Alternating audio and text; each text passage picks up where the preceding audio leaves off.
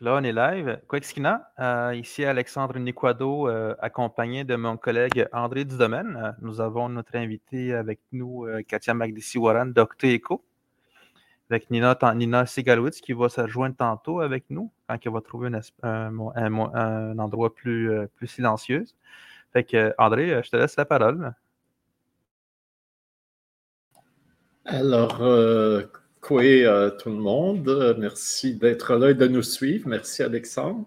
Et puis, euh, ben, ma foi, c'est une euh, partenaire, une amie, une complice qu'on reçoit aujourd'hui, Katia McDici Warren, et qui travaille à Octo Echo, qui est une association d'artistes, de musiciens complètement multiculturel, euh, inclassable. Et euh, peut-être, Katia, tu pourrais te présenter toi-même et nous expliquer comment, parce que moi, je te connais assez pour savoir que tu as été bien rebelle déjà dès le conservatoire. Alors, euh, peut-être que tu peux nous, nous, nous raconter comment tu as toujours été hors cadre. Oui, bonjour euh, à tout le monde, et puis bonjour André et Alexandre. Merci de m'avoir invité. Euh, ben oui, c'est un grand, grand plaisir parce qu'effectivement, euh, moi, je, me considère comme une amie de présence autochtone et je suis très contente d'être avec vous. Et puis, ben, mon parcours, moi, je suis d'abord compositrice, puis c'était vraiment de la rencontre de différentes musiques. À la base, c'était musique du Moyen-Orient et d'Occident parce que ma mère vient du Liban. Et puis j'ai toujours aimé les cultures autochtones depuis toujours. Ça, je raconte ça parce que mon premier CD que j'ai acheté avec mon argent de poche, c'est de, des chants de gorge inuit. C'était de chants de gorge inuit parce que j'avais entendu ça à la radio. Puis euh, j'avais été tellement euh, euh émerveillée. Hein, puis quand Quel âge t'avais? Quel âge t'avais à ce moment-là? 14-15 ans, peut-être là. Oui, oui, 14-15 ans. Puis j'étais complètement émerveillée parce que, tu sais, à 14-15 ans, je me disais, est-ce qu'il y a de l'électronique là-dedans? Je savais pas trop c'était quoi. Quand j'ai su que c'était juste deux voix, là, j'étais, je suis allée acheter un CD tout de suite. C'était mon premier CD. Et puis, euh, donc, j'avais toujours cette passion-là qui était là, mais euh, j'ai commencé par euh, ce qui était de mes, mes origines, donc le Moyen-Orient-Occident. Et euh, bon, j'ai fait le conservatoire. Ben oui, comme tu dis, André, j'étais rebelle parce que ça, ça ne coïncidait pas avec euh, l'étude de, composition qu'il y a au conservatoire. Et puis, euh, bon, ils m'ont pas. Je suis partie sans, diplôme. et, puis, et puis après ça, je, suis allée étudier les musiques arabes au Liban. Et quand je suis revenue ici, ben, j'ai commencé à, à, travailler vraiment à la rencontre des musiques du Moyen-Orient Occident. Et une fois que ça faisait, ben, ça faisait dix ans qu'on travaillait là-dessus, là, je me suis dit, bon, on va revenir à l'autre passion que j'ai, qui est le, chant de gorge inuit et la culture autochtone. Et puis j'ai rencontré Nina. c'est de là qu'est parti tous les projets avec, avec Nina, tous les projets euh, en collaboration avec la culture euh, euh inuit et même et même euh, amérindienne aussi, parce qu'on a fait des, déjà il y a dix ans, plus que ça, 12 ans, on a fait des projets aussi avec, avec des chanteurs et de, de tambours power. Là. Et puis, euh, ben voilà, ben c'est ça. Puis depuis, depuis 3-4 ans, on a une, euh, la co-directrice artistique d'Octo Echo, c'est Lydia Etok, qui est chanteuse de, de Gorge Inuit. Et puis, euh, avec elle, ben, on, on, on, pense à des projets, beaucoup de, de d'éducation, autant pour les, allochtones, puis les autochtones, ben on essaie, on, est en train de travailler pour essayer de monter dans le nord avec toute, l'équipe pour pouvoir faire une rencontre, nous, apprendre énormément, évidemment, puis, puis, de, transmettre qu'est-ce que nous, on sait faire un partage, en fait. fait que, puis, puis essayer de travailler aussi avec des jeunes. On avait commencé ça juste avant la pandémie, d'amener des, huit jeunes de, du Nunavik pour faire une tournée avec nous dans le sud. Ça, va avoir lieu, mais peut-être dans, dans un an ou deux, là, c'est reporté. Voilà, en gros, c'est ça. D'ailleurs, tu as quand même eu une belle revanche euh, sur euh, les euh, autorités un peu trop corsetées du conservatoire, puisqu'il y a deux ans, tu as été la compositrice saluée parce que chaque année, la Société de musique contemporaine du Québec honore un artiste exceptionnel. Et euh, il y a deux ans, je pense, c'est toi qui as été la star de l'année de la, Société de musique contemporaine. Oui, c'est quand même une belle reconnaissance. Ah, complètement, mais j'étais tellement justement euh, euh, débranché de, J'ai toujours aimé la musique contemporaine, par exemple, ça, ça j'allais au concert, tout ça, mais j'étais tellement euh, dans ma tête en dehors de ce réseau-là, parce que c'est comme si je faisais pas partie que quand Walter Boudreau, le directeur artistique, m'avait appelé pour être la compositrice hommagée, j'étais là, ben, t'es sûr que je suis la bonne personne, tu sais, pour ça. Mais André, c'est-à-dire Walter, lui, il, est très, très ouvert, hein, il a toujours, il a toujours aimé euh, représenter toutes les formes de création qui existent aujourd'hui, pas juste une, lignée. Puis euh, c'est très impressionnant. Des fois, il s'en va vraiment même du côté plus euh, progressiste. après ça, il s'en va du côté, là, il voulait s'ouvrir aux musiques du monde. Et aussi, avec mon, ma participation, il était très content de participer à, Présence autochtone. Alors lui, vraiment, c'était longtemps qu'il voulait puis ils ne savaient pas trop comment. Puis là, finalement, c'était le, moyen pour la SMCQ. Puis ils sont très heureux d'être collaborateurs avec vous. Là. Mm. Oui. D'ailleurs, ben, pour nous, ça a ouvert des portes puisque maintenant, on est euh, euh, au travail avec euh, le nouvel ensemble moderne. pour sur des projets aussi où il y a, j'aime pas moi les termes fusion, métissage, où il y a dialogue des cultures, rencontre des cultures, à l'intérieur euh, euh, d'aventures euh, musicales et dans, des concerts publics. En tout cas, c'est très riche. Ah oui, plus, il va y avoir de, de, rencontres, comme tu dis, là, plus ça va. Moi, je pense que c'est là qu'on va pouvoir vraiment faire comprendre, comprendre l'autre, en fait, des deux côtés, de, de, ben, surtout du côté des allochtones. Hein, c'est important, là, c'est vraiment. Euh, c'est vraiment important. On, est, on, est, on a trop longtemps pas été là. voilà, fait que j'espère que ça va être tant mieux, ça. C'est toutes ces collaborations-là, -là, c'est génial. Mm. Mais aussi, euh, tu n'es pas seulement euh, compositrice, tu es aussi instrumentiste. Est-ce que c'est le loud que tu joues? C'est quoi ton, ton instrument? Oui, c'est le oud, c'est ça. Mais ça ressemble, le, le, ou le luth, tout ça, ça, ressemble, c'est la version, on va dire, occidentale de la version du oud euh, euh, orientale. Là, euh, ça, ça, joue dans tous les, pays arabes, turcs aussi. ça joue aussi en. Même en Grèce, il y en a qui jouent du oud. C'est un instrument qui, qui permet, comme il n'y a pas de fret comme une guitare, qui permet de jouer toutes sortes de notes entre les notes, là, occidentales, je parle toujours. c'est pratique. Ben, quoi, c'est pratique si on peut, pas jouer toutes les notes?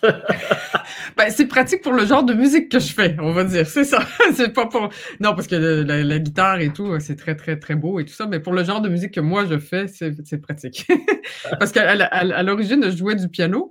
Puis quand j'ai commencé, quand je suis allé au Liban, ils m'ont dit Oui, mais là, si tu veux jouer de la musique arabe, y a, tu peux pas sur le piano. Là, tu es trop limité. Fait que c'est pour ça que j'ai pris cet instrument-là. Alors, les limites d'un instrument ouvrent euh, tout un monde illimité par ailleurs. Exactement. je comprends pas, mais un jour peut-être. Ben, en, fait, ben, en fait, sur un piano, là, si on prend les, touches blanches et noires, là, ben, entre, entre la, touche blanche et la touche noire, qui est le plus petit euh, intervalle qu'il y a, ben, tu sais, dans les musiques indiennes, il y a à peu près huit notes entre ces notes-là, là, tu sais, puis dans la musique arabe, il y a deux notes entre la, la, note blanche et la note noire. Fait qu'il y a d'autres notes qui existent entre les plus petites notes qui existent dans la musique occidentale. On va dire ça un peu comme ça, là. Puis, puis même dans les chants de power et tout, ils vont chercher des notes qui sont pas sur le piano, tu sais, fait que, que c'est intéressant pour ça, là, tu sais. Oui, ah ben, oui, bon, ben, euh, j'apprends des choses aujourd'hui. On pourrait comparer aux alphabets aussi, où il y a des, des sons et des, euh, euh, des lettres qui correspondent à une phonétique qu'on ne connaît pas d'une langue à l'autre. Oui, oui, complètement. c'est exactement mm. ça. Là. Exactement. Et, oh! oh, Nina! Salut, Nina! Salut, salut! tu nous entends? Oui. Ah, merveilleux! Génial! Alors, euh, Nina, euh, tu pourrais, euh, ben, d'abord, bienvenue. On est très content que tu sois avec nous. c'est très beau! C'est des nouveaux tatouages. Tu ne les avais pas avant, non? Oui, merci. Je les ai faits en mois d'octobre. Ah, c'est magnifique! Oui, c'est en même temps avec Cédalia, hein? non, je l'ai fait ça chez moi. OK.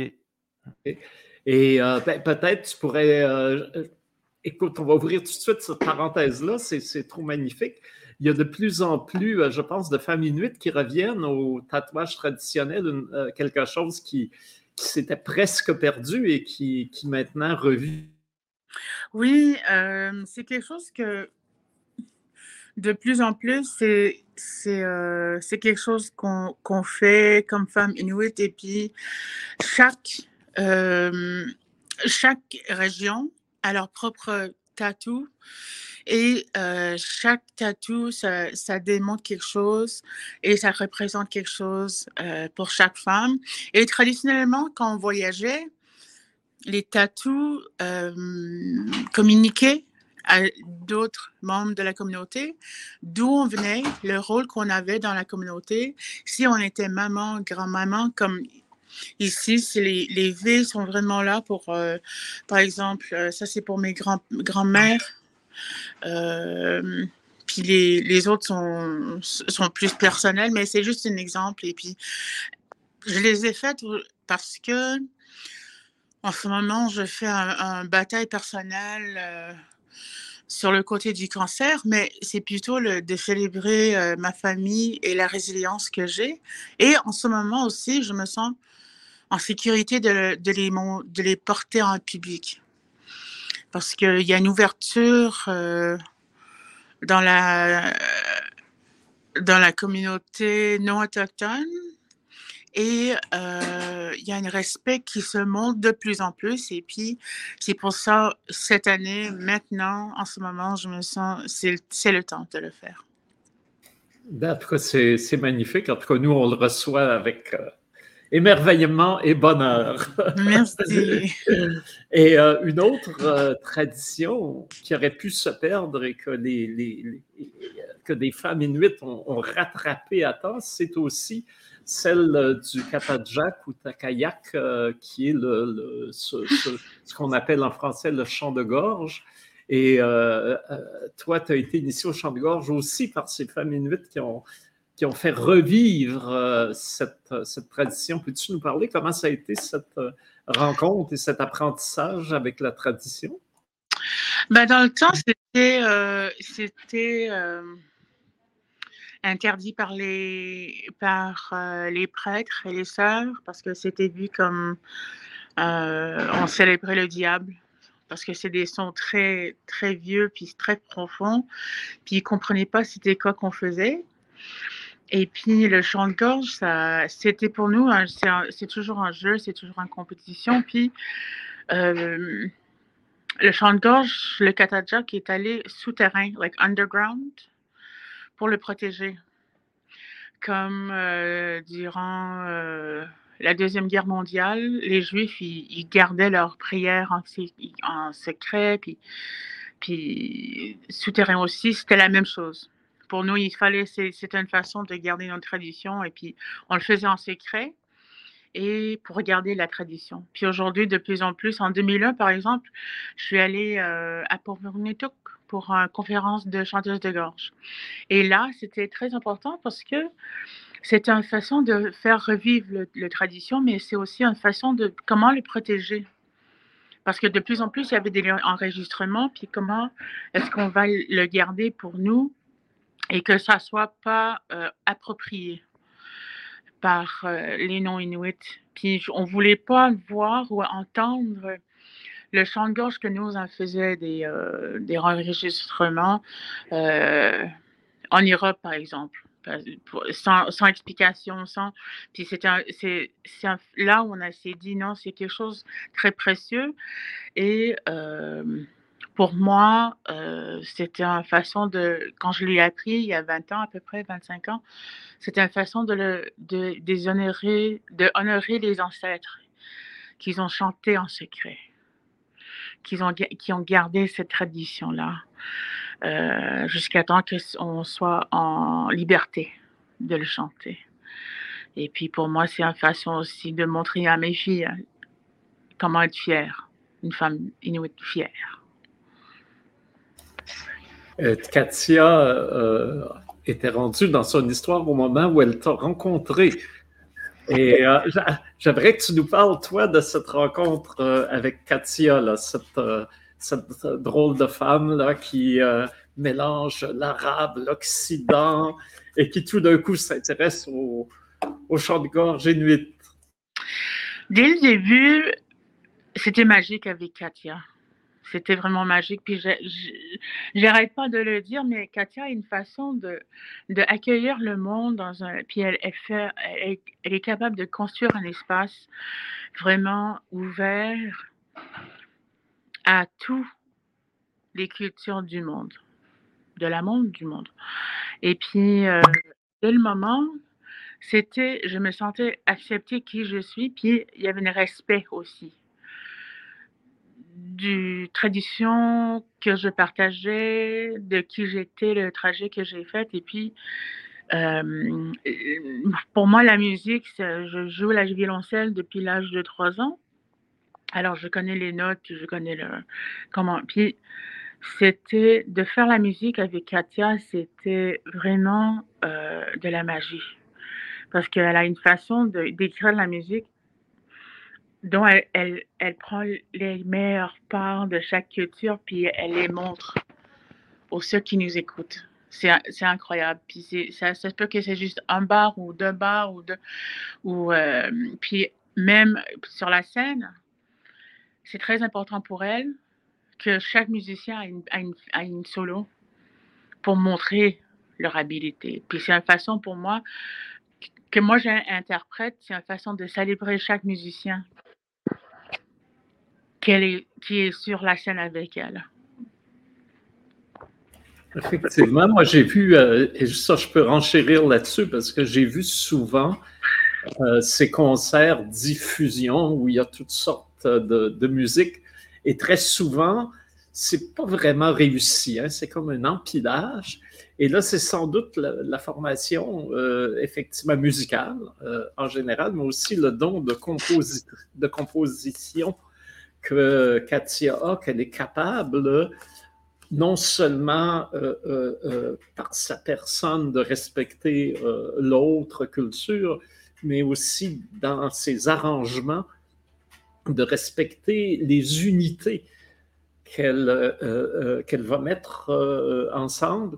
Et ce n'est pas un choc, c'est une harmonie générale. C'est vraiment un, très, très grand talent. Alors, euh, euh Cathy, on, salue Et aussi, si, si Merci, vous me touchez beaucoup. euh, c'est, elle va encore plus loin que quand on a l'opportunité d'expliquer un peu la musique euh, au public. C'est le fait de... Euh, elle est très claire que le chant de gorge qui est dans la musique que ça nous appartient, que ça soit, ça soit pas approprié ou que ça.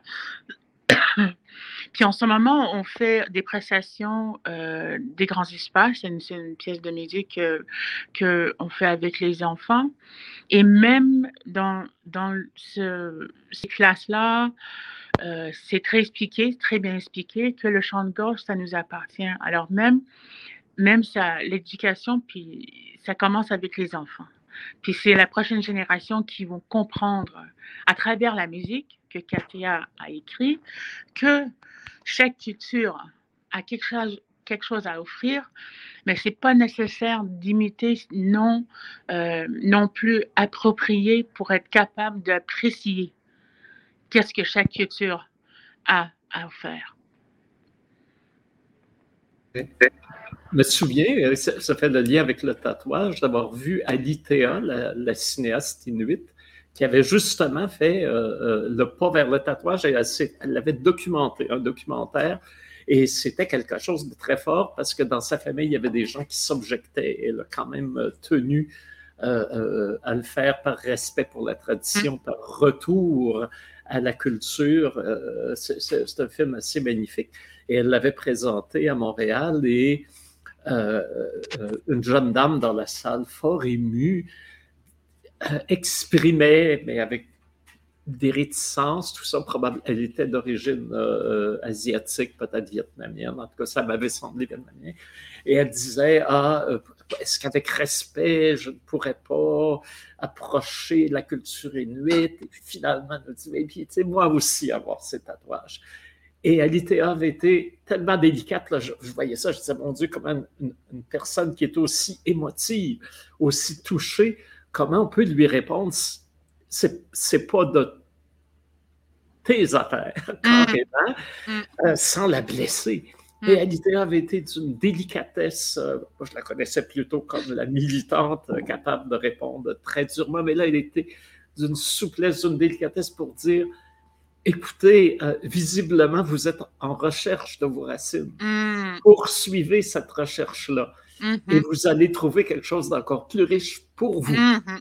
hein, que euh, euh, ce que la culture inuite peut offrir, parce que ça, ça, répond à notre âme à nous, inuit. Et mm. donc, je vous encourage à avoir une démarche euh, qui, a, des parallèles avec celle que j'ai eue.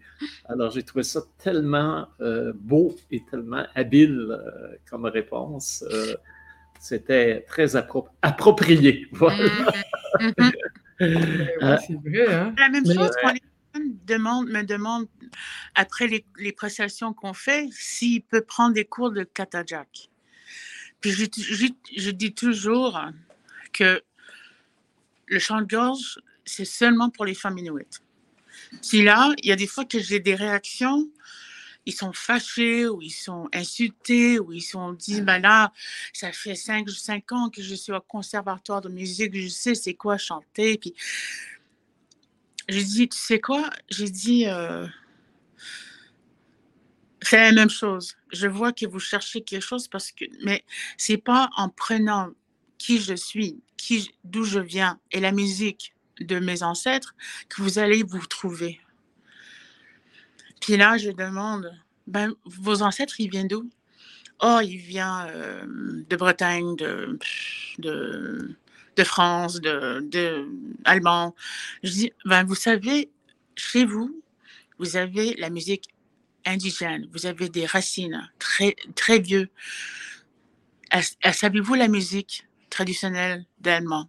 de, la France ou de, d'Italie ou non, pas encore. Je dis bah, je pense que ça serait mieux que vous preniez le temps de vraiment vous reconnecter avec qui vous êtes. Et peut-être dans le futur, on peut faire la musique ensemble. Mais non, vous ne pouvez pas faire le chant de gorge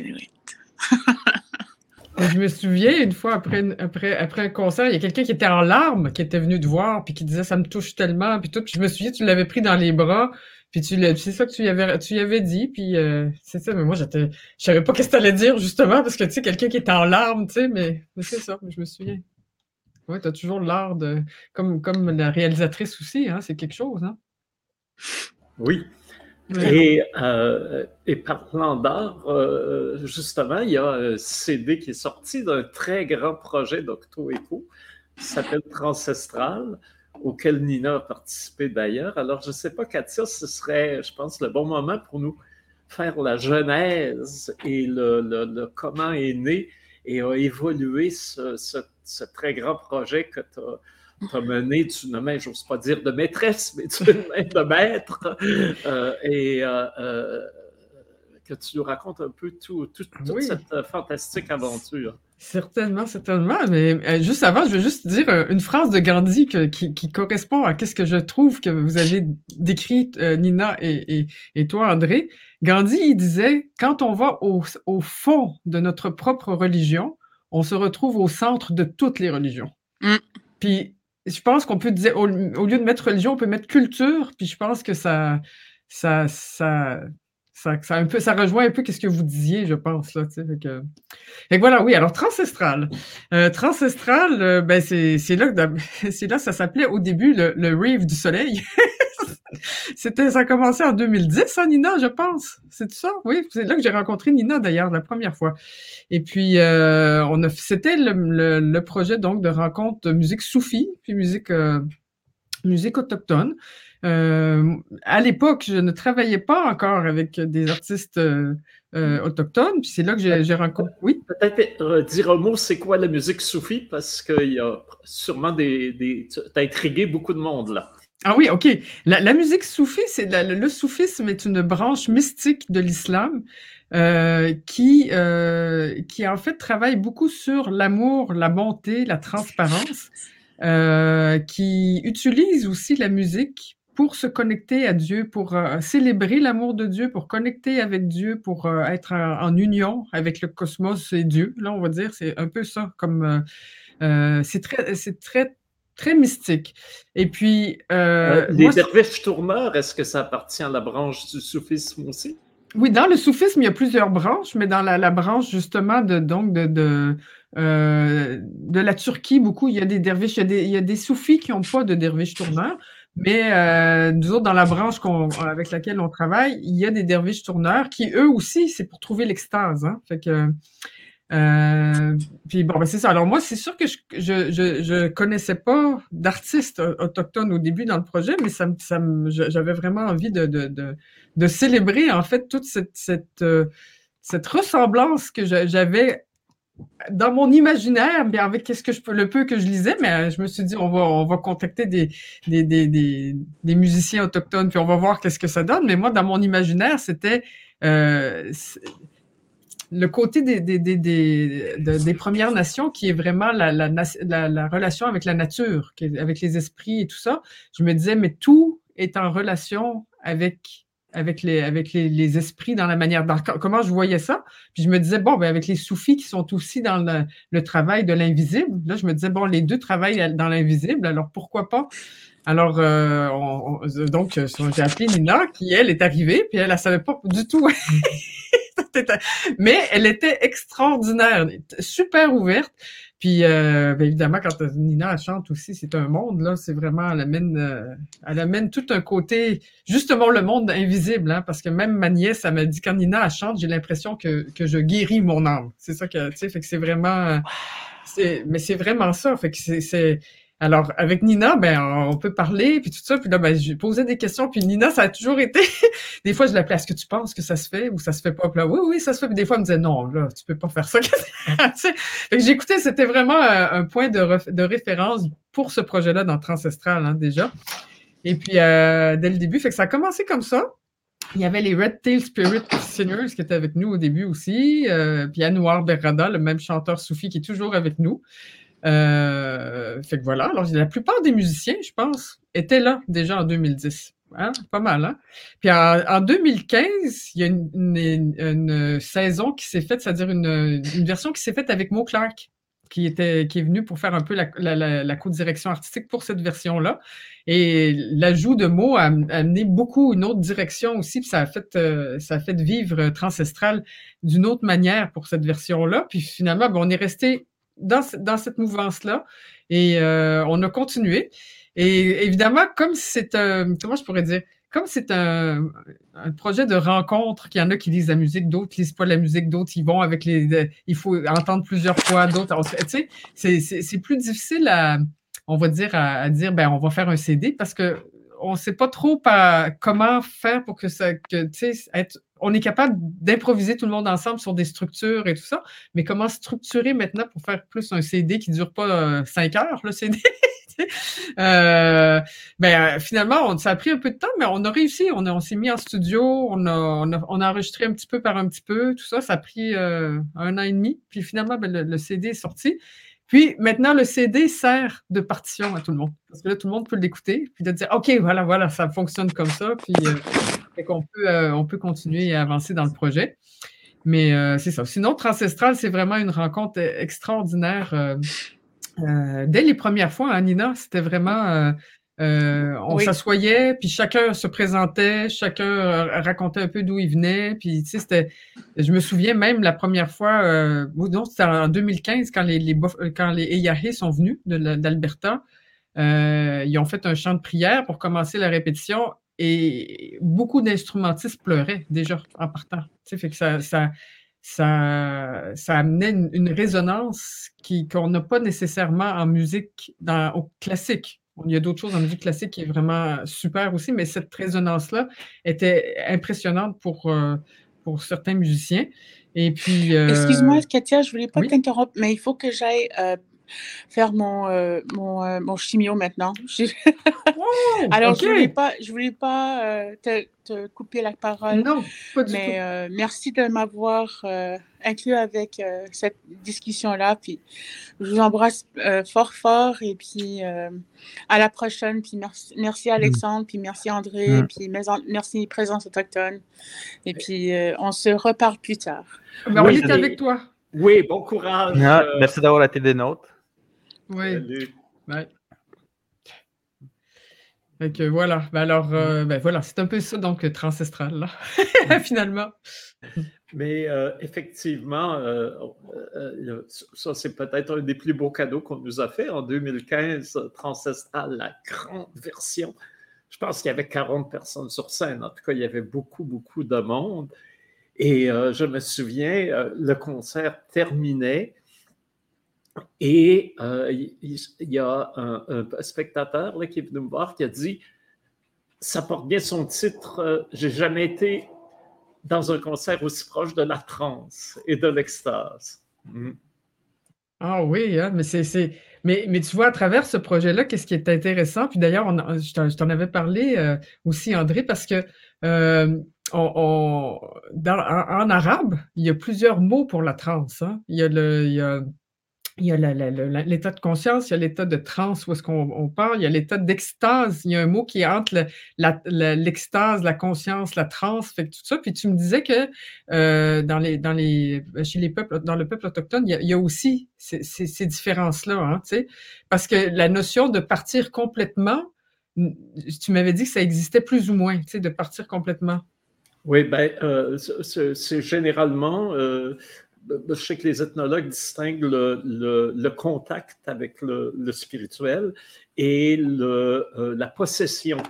Et euh, la possession qui est, par exemple, dans le vaudou, dans beaucoup de, rites euh, africains, effectivement, est peu pratiquée chez les peuples autochtones. Le grand rituel de la tente tremblante, par exemple, le maître de la tente tremblante rentre en contact avec les esprits, mais il, demeure, euh, comment dire, très, très lucide, très conscient. Il n'est pas possédé par, euh, par l'esprit. Alors, c'est, la nuance, ce qui ne veut pas dire qu'il n'est pas en train de vivre une, grande expérience spirituelle, évidemment.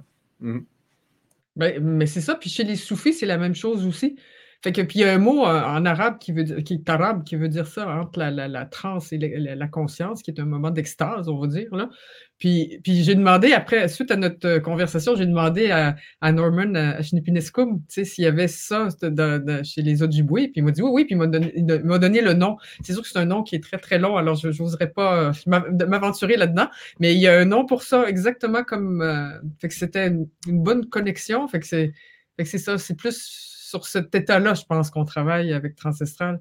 Effectivement, c'était un cadeau pour vous autres. Hein. Nous autres, on était contents. On voulait le présenter pour le 25e, puis on l'a présenté pour le 30e aussi. Hein? Mais euh, euh, c'était, tellement magnifique. Il y avait une question aussi que je m'étais posée. Il y avait une derviche tourneur et euh, je sais par exemple qu'il y, a des réticences parfois qui s'expriment chez nous quand une femme joue du Tewaken, hein, du tambour, parce que traditionnellement, ça devait être euh, euh, réservé à, l'homme, enfin souvent au chasseur même, pas n'importe quel homme, à celui qui pouvait rentrer en contact avec les, esprits animaux. Et là aujourd'hui, ben, quand il y a des femmes qui s'y mettent, il y en a qui disent ah, c'est pas la tradition et tout. Et je me suis demandé, dans le cas des derviches tourneurs, s'il y avait cette euh, euh, sexualisation des, des, rôles.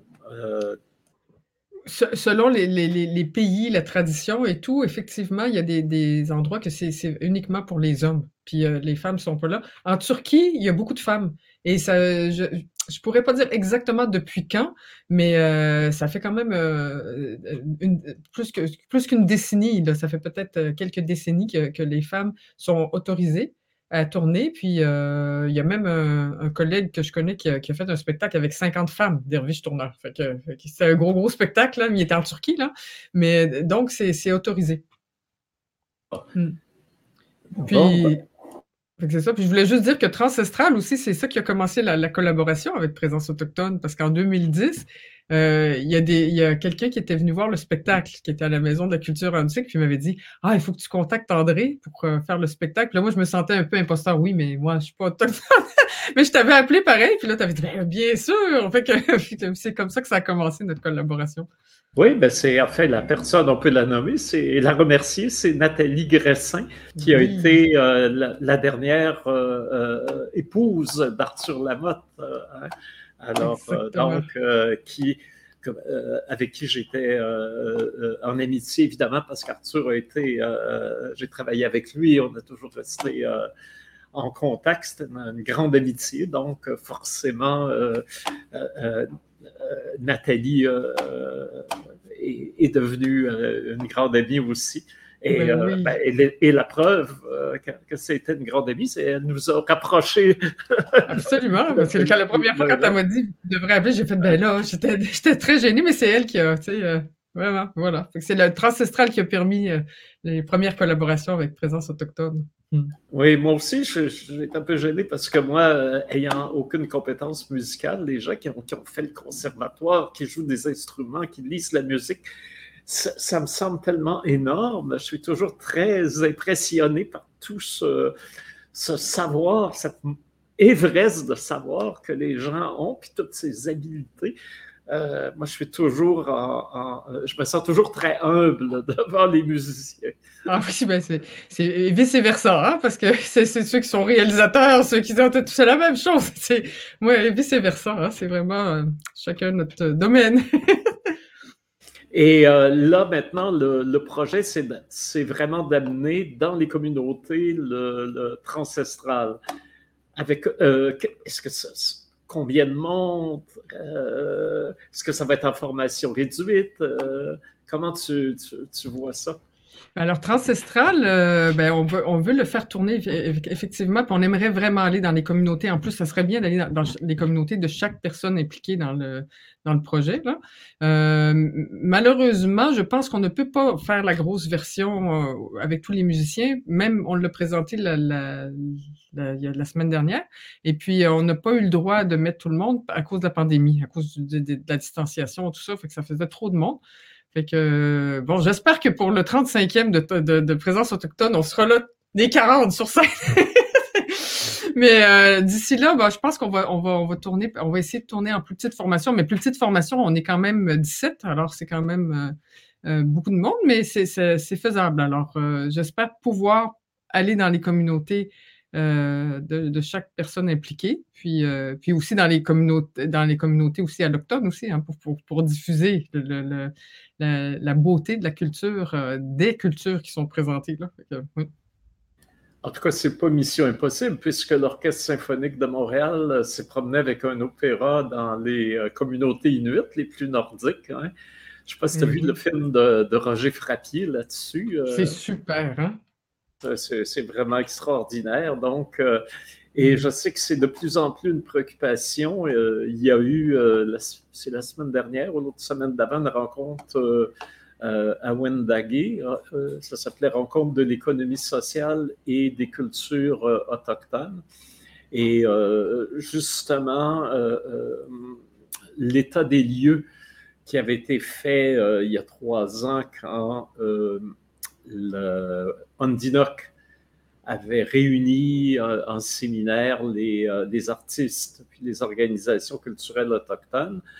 Alors, toutes euh, les conclusions ont été ramenées à cette rencontre et celle qui, une de celles qui émerge et qui est vue comme une priorité, c'est d'avoir des endroits dans les communautés où on puisse accueillir l'art, parce que très souvent, l'art autochtone qui s'épanouit maintenant, qui, qui est largement diffusé, euh, dans les galeries, dans les salles de concert. Souvent, les, communautés autochtones elles-mêmes n'ont pas, euh, même pas de, petites infrastructures où ils pourraient euh, accrocher des tableaux puis recevoir les, les, artistes. Alors ça aussi, c'est une préoccupation, mais encore une fois, avec ce qui existe maintenant, quand on a vu ce que Nagano et l'Orchestre symphonique ont réussi à faire, on se dit, il n'y a, vraiment rien d'impossible.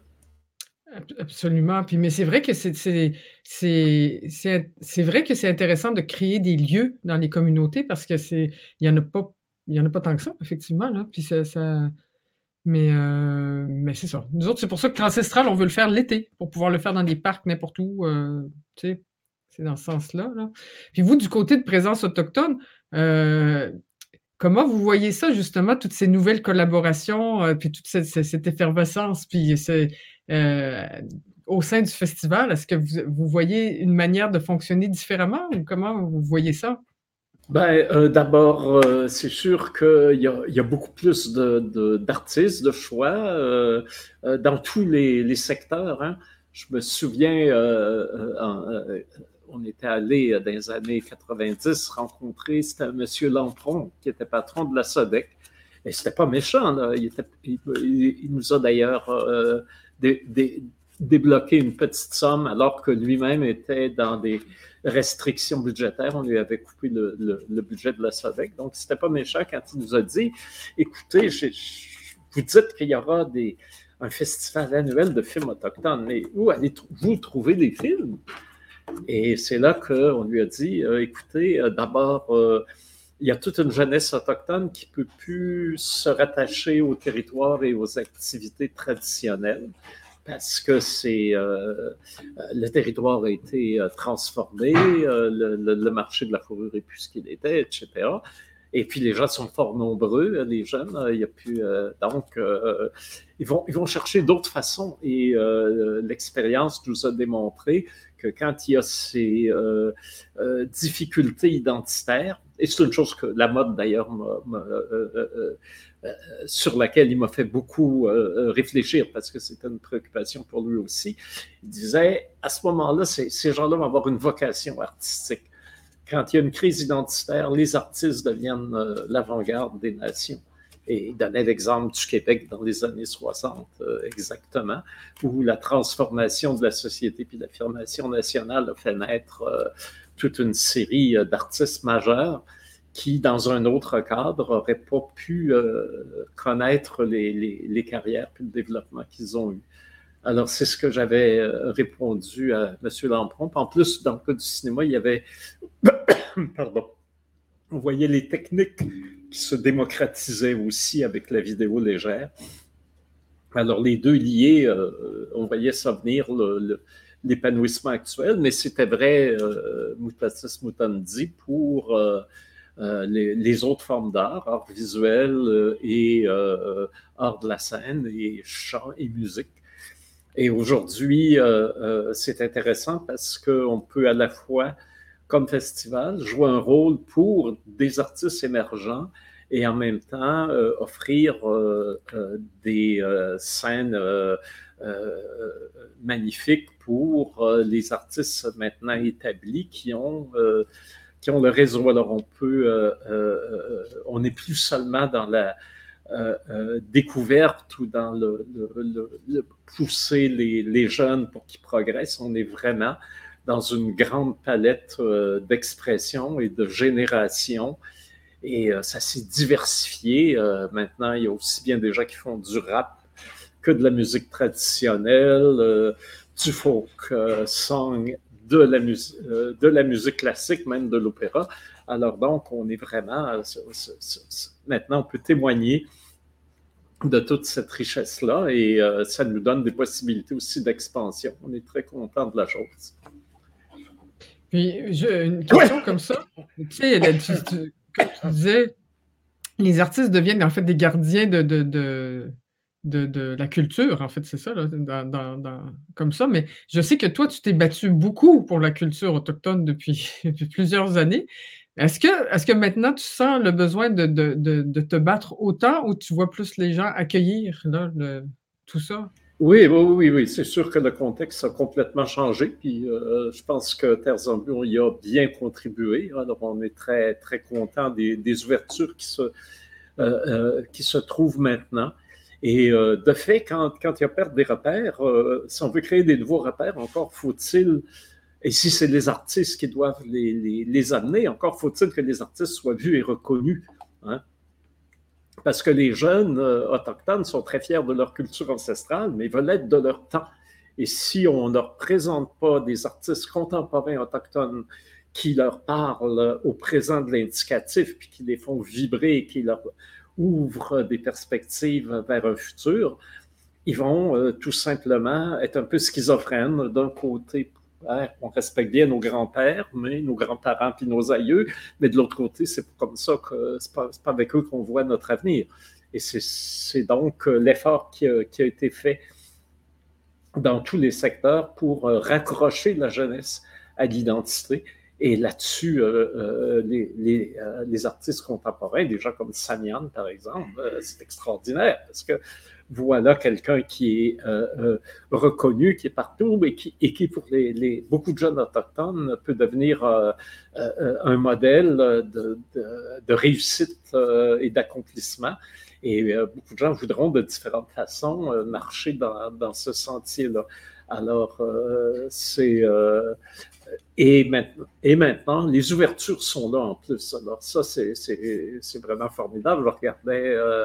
Euh, voyons, aide-moi Alexandre, là, le, celui qui faisait du perlage qu'on a interviewé, le Williams, Nico Williams. Nico Williams. Oui, voilà. Tu sais, tu dis, il est tout jeune, puis c'est bien fait du perlage, il a une activité traditionnelle. C'est sûr qu'il euh, détourne un peu parce qu'il va parler aussi bien des, des boîtes de céréales ou sa carte d'identité autochtone. Mais ça lui permet de voyager. Il va en Autriche, va à Venise, il est accueilli dans les galeries d'art contemporain, il est heureux, il est épanoui. Mais tu te dis, c'est fantastique. Tu te dis, ce, même gars-là, avec la même pratique euh, il y a 25 ans, aurait été bloqué partout. Il serait resté complètement marginal, alors qu'aujourd'hui, il est accueilli. Alors, euh, c'est euh, des progrès immenses. Et je dois dire que avec ton approche de dialogue interculturel, toi aussi, tu as beaucoup contribué à cette, à cette ouverture vers l'autre. Euh, qu'on connaît maintenant. Et euh, voilà. Alors, euh, traitez-moi de woke si vous voulez, mais je suis bien heureux de ce qui arrive. non, mais c'est. Moi, je suis très heureuse aussi. Je suis tellement contente, vraiment. Bravo pour tout ce travail extraordinaire, vraiment, là, que vous avez fait. Ben là, présence autochtone, ça fait longtemps, hein, mais ça, c'est un travail immense que vous avez fait, immense. Puis bravo. Ah oui, il a fallu euh, parfois déplacer des montagnes, mais euh, en poussant fort, on y arrive. il faut dire aussi qu'on a eu énormément, ben, peut-être pas énormément, mais on a eu de, façon constante des, partenaires, des gens qui nous ont appuyés, des gens qui euh, ont embarqué dans le mouvement. Et, c'est des gens de terrain, hein. ce n'est pas, généralement des, des personnages haut placés. Bon, ça peut arriver quelquefois, mais généralement, c'était plus les gens de terrain qui sentaient le besoin euh, au niveau aussi bien de leur auditoire que de leur propre euh, programmation euh, d'inclure l'art autochtone, puis aussi bien les, traditions que les, expressions plus nouvelles et qui ne savaient pas par quel bout la prendre. Et euh, on était là et on pouvait servir de partenaire, d'intermédiaire. Alors ça aussi, ça, veut dire que c'est pas. on avait quand même, dans un contexte difficile, des ouvertures, des failles dans le système, si je puis dire, dans lequel on pouvait s'engouffrer grâce à ces gens qui, qui nous ouvraient généreusement les portes parce qu'au début, des moyens, on n'en avait pas. Voilà. Mm. Hmm. Alexandre, je pense que tu Est-ce que tu étais en extase? Euh, je te voyais pitonner, là? Ben, en fait, c'est ça, c'est parce que moi aussi, je fais toujours mon petit volet linguistique. Fait, que j'ai appelé parler de quoi, mais je m'attendais, je, voulais voir de quoi ça va de l'air, parce que j'ai choisi un mot selon ce que tu parles, Katia. C'est à ton, euh, ton euh, comment je pourrais dire, ton admiration pour le chant de gauche, mais inuit je me suis intéressé aux mots inuit dans les autres langues autochtones, comme dans les langues algonquines surtout, mais j'ai cherché pourquoi, comment c'est devenu, euh, comment qu'on disait en Atikamek inuit, comment qu'on le dit dans les autres langues. c'est ça, je me suis intéressé, voir si vous, voulez en entendre. Je sais que c'est un mot très controversé aussi. Là. Ouais, je suis pas sûr qu'on peut l'entendre. hmm. Dis, est-ce qu'il Ouais, ben c'est ça. on va regarder un peu.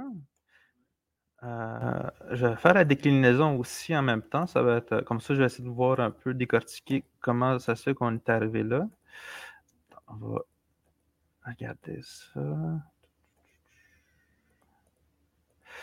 Dans le fond, j'ai regardé en, en cri des plaines, c'est ça, il dit Ayaskimo, Moose, euh, Swampy Cree, Eskimo. Ça, ça ressemble beaucoup. Le cri des plaines, Ichimeo, Iskimeo. Il dit Aïsimeo. Ben, ce qui est particulier, c'est qu'ils disent aussi qu'ils disent pareil que c'est pour un Micmac ou un Huron. Je ne sais pas d'où, euh, j'ai pas pu euh, chercher comment, comment que ça s'est, euh, comment, euh, comment qu'on est rendu là. Il y a aussi un autre mot, euh, c'est un Inuk. Puis j'ai essayé de chercher, faire une recherche avec ce mot-là, qui dire de la viande d'orignal ou de le caribou à demi séché.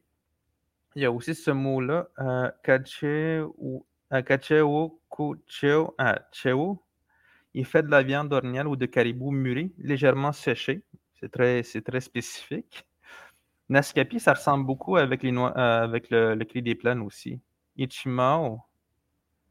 Puis en Atikamek, on dit Ashkimerino. Puis je voulais savoir qu'est-ce que ça voulait dire, ça, Ashkime, parce que Irino, ça, veut dire homme, mais Ashkime, j'ai fait une recherche avec, avec Ashki, fait que ça veut dire quand on dit Ashkitin, c'est être cru, pas tout à fait cuit, quand on parle de cuisine en fait surtout. Ashkibo, c'est manger de la nourriture, spécifiquement de la viande crue ou non cuite. Ashkinekwa, c'est cuire suffisamment quand on parle de cuisine. Il parlait beaucoup de, de, fait de, de, la viande qui s'imiette à la, sous l'effet de la chaleur. Dans ce cas-ci, la viande, il reste encore en un seul morceau, pratiquement. Ashkiminiabi, ça c'est la babiche. C'est la lanière de cuir faite en peau d'orignal. Puis Ashkimeo, ça c'est ici des raquettes. Euh, fait que, on, comprend clairement que ça, euh, le hashki, c'est quelque chose qui n'est pas cuit, en fait, ou qui, euh, qui est encore humide. Quand on parle de, mettons, de la babiche, la lanière de cuir n'est pas, est pas, est pas sec, elle est, elle est encore humide. Fait que hashki, Ashki Maniwon, ça c'est le tressage de raquettes. Donc on fait les, les tresses puis tout, le, le, le, tissage de raquettes. Fait qu'essentiellement, c'est comme si on disait que euh, Ashkime, c'est quelque chose qui est, c'est, probablement du cuir ou de la viande qui n'est pas, qui est pas euh, cuit ou qui est encore cru en fait. Est-ce qu'il n'y avait pas aussi des moments où on mâchait le cuir pour l'assouplir? Hmm. Ça, je ne sais pas. Euh, j'ai seulement recherché sur à travers l'étymologie de chaque mot. Puis euh, j'ai pas j'ai pas fait de recherche sur ce côté-là. Mais c'est ça, je me demandais, euh, je voulais savoir, c'est comme comment ça se fait que comment ça se fait que Esquimau est devenu tellement péjoratif alors que quand je fais la déclinaison en Atikamekw, c'est pas c'est pas tant euh, péjoratif de notre côté quand on parle de notre langage à nous. Oui, ben c'est que c'est un trait culturel euh, inuit, mais de fait, c'est une façon de marquer la différence. Euh, euh, je sais pas, moi, si, euh, si on dit des Russes que c'est les buveurs de vodka, c'est peut-être pas très flatteur. Hein? Mm-hmm. C'est que tu, tu ramènes l'identité ou une culture à un seul trait culturel qui est peut-être pas le plus important pour, pour eux. Euh, c'est pas comme ça qu'ils se voient essentiellement. De, déjà, il y a ça. Mais il y a aussi le fait que dans nos cultures euh, euh, plus amérindiennes, on cuit la viande et on la cuit beaucoup, beaucoup, beaucoup, beaucoup. Et ça fait partie de la tradition et le fait de, prendre ce marqueur-là comme différenciation, ça peut être dépréciatif pour l'autre. C'est quelqu'un qui ne fait pas bien les choses, parce que tout le monde, en, bonne, en, tout ethnocentrisme, on pense toujours que ce que nous, on fait, c'est bien meilleur que ce que l'autre fait. Et si on dit l'autre ne le fait pas comme ça, c'est souvent une façon de dire il fait mal les choses. Donc, je ne pense pas que ce soit non très flatteur ou euh, je pense même que le terme effectivement péjoratif, mais probablement que tu vois chez les Inuits, quand ils parlaient des, des, Amérindiens, il y avait sûrement des termes un peu flatteurs aussi. Et ça s'explique aussi historiquement parce que les Inuits sont arrivés relativement tard en Amérique et le territoire était déjà occupé. Et donc, il y a eu un clash entre les populations nouvellement arrivées et celles qui étaient déjà installées sur des territoires, ce qui explique qu'ils ont été cantonnés à l'extrême nord. Et c'est sûr, dans les récits, en tout cas dans les récits, nous, il y a des grands récits de, de, combats avec euh, des chamans. on est chez Marvel, les chamans se transforment dans des grands animaux mythiques et s'affrontent dans le ciel. Euh, donc, euh, le, visiblement, le rapport n'était pas fluide. Là. Il y avait une, une hostilité latente. Et je suis sûr que non, c'est pas, euh, c'est pas si flatteur que ça, manger cru, euh, dans l'esprit de ceux qui, euh, qui l'ont formulé comme ça à l'époque. J'imagine que c'est aussi un détail qui, qui donne dans la différence qu'on voit les autres, ils mangent cru. Oui, mhm. voilà. Mais enfin, maintenant, tout le monde dit Inuit, ben oui. ce, qui est, beaucoup plus euh, euh, conforme euh, à la fois à la, courtoisie élémentaire et à, nos réalités contemporaines. Hein. si on veut nous-mêmes être respectés, il faut commencer par respecter tout le monde. Et d'ailleurs, tantôt, on l'a vu, Katia est un excellent modèle pour démontrer ce respect vers l'autre. Mais j'ai une question par rapport à ce qu'Alexandre euh, euh, a mentionné, tout ça. Dans, les cultures autochtones, euh, chaque, dans chaque langue, on se désigne par être humain, par exemple, parce que Innu, ça veut dire être humain, Inuit, ça veut dire être humain. Est-ce que c'est comme ça dans toutes les, langues autochtones ou en général? comme Atikamek, ça veut dire... Atikamek, c'est le, nom d'un poisson, le, le le poisson blanc. Euh, puis nous autres, on, s'identifie comme Atikamek Neuroisio. Neuroisio, c'est l'être en équilibre, en fait. L'être qui, qui s'adapte, l'être qui est en harmonie. Mmh. Vous savez le terme Irinu aussi, qui est l'équivalent d'Inu, Ilnu. Mmh oui, ben, ça c'est beaucoup. Quand on parle, mettons, de plus spécifiquement Manawan Irinu, euh, Amadashi, Amadashi Irino, Budine c'est quand on parle des gens des communautés, on va les dire Irinio. Mais quand, si on parle de la nation en tant que telle, la nation Atikamek, on va pas dire, on va pas nécessairement dire Atikamek Irinio. On va dire Atikamek Neuroisio parce que Neuroisio s'attache beaucoup avec autochtone aussi. Merci. Ouais. Mais tu vois, c'est souvent euh, euh, le, nom, c'est souvent le territoire qui définissait les gens. C'est par exemple euh, Pessamilnu, les, les Inuits de Pessamit, euh, Piequagmilnu, les, les, les, Inuits du lac peu profond, donc du lac Saint-Jean, ainsi de suite. Alors, c'était l'être humain de tel endroit qui devenait l'appellation par laquelle les gens généralement se, se désignait. Et même, tu vois, c'est des, tu vois, Illinois, Illinois, c'est, euh, ça vient vraisemblablement d'Ilnou assis, la terre de l'Innu. Puis Sioux aussi, les Sioux. Les Sioux, euh, tu sais, mettons, euh, Nadowesio, je pense, c'est genre, euh, c'est pour les, les, les, les Wendat ou les. les Nadouerinok, Nadowesio, euh, Norwesio. Si, dans, quand tu entends Sio là-dedans, c'est comme si c'était pour dire l'être, un être, une entité. Oui, puis Nadoué, c'est l'étranger, hein, euh, généralement. Alors voilà. Mm. Euh, euh, alors, tu vois, quand il y a des gens, il y a une famille algonquine, Nottaway, par exemple, ça vient de Nadoué, c'est probablement des gens qui ont été adoptés, soit suite à,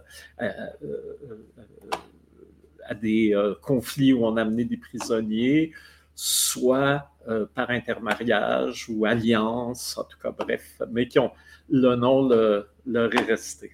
Voilà. Mm. Comme on a en français des, des l'allemand, par exemple, ben, probablement, on peut supposer que euh, leur origine est effectivement du côté des Germains. Mm.